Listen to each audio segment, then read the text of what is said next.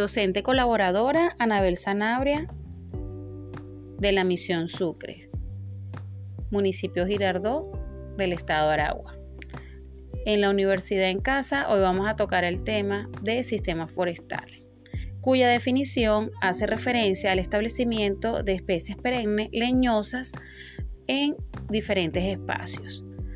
Pero también existe la combinación de estas especies con cultivos agrícolas y animales en un espacio y en un tiempo establecido, lo que se denomina como sistemas agroforestales.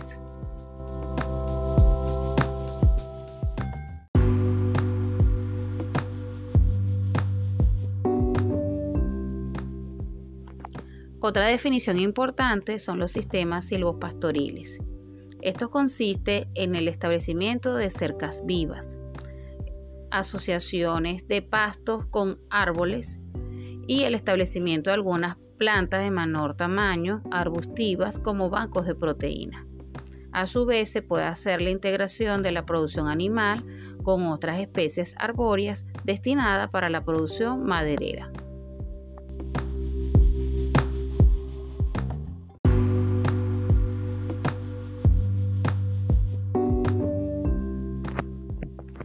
Otra definición importante es de sistemas agrosilvopastoriles.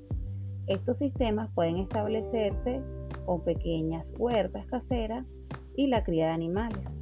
También se puede visualizar con hileras de arbustos para alimentar a algunos animales, las siembras de otros forrajes para la conservación de suelo y abono, y a su vez también podemos establecer lo que es una producción integrada, que no es más que la producción de diferentes cultivos, la producción de árboles para madera y la cría de producción animal.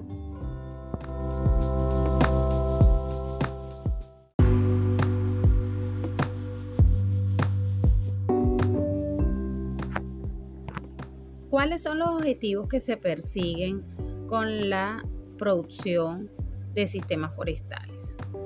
Uno de los más importantes es que con la producción de árboles mejoramos la estructura del suelo por el incremento de ciertos contenidos de materia orgánica y minerales que son reciclados rápidamente.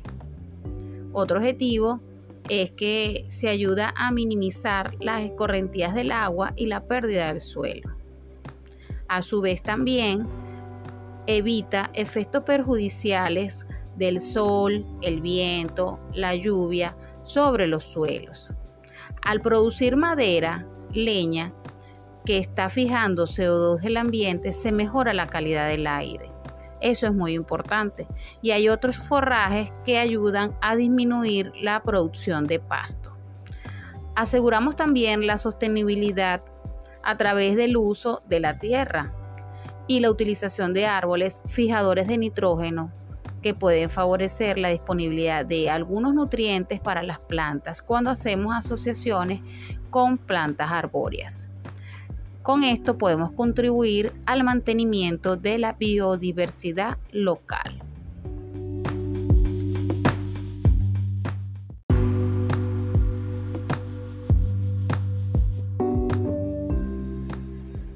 Cuando se desea establecer un sistema forestal, es importante tener en cuenta algunas características, sobre todo la especie arbórea a sembrar, ya que es importante conocer cuál va a ser su altura, frondosidad, diámetro de la copa, como es la arquitectura, la permanencia del follaje, la producción del fruto y semilla.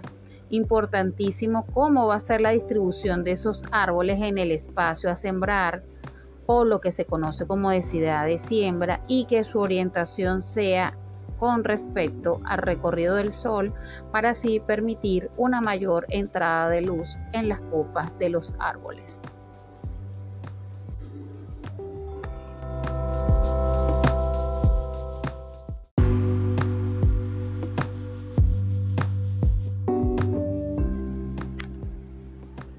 Existen diferentes árboles y arbustos forrajeros utilizados en la alimentación animal como fuente proteica. Entre ellos podemos mencionar el matarratón, nacedero, el pisamo y el botón de oro. Algunas de estas especies entre otras, podemos mencionar más adelante. De manera más específica, vamos a abordar en cuanto a su morfología, cuál es tu clasificación taxonómica, su importancia y aspectos agronómicos de cada uno de estos árboles y arbustos. Espero que esta información sea de su provecho, así que continuamos con la universidad en casa.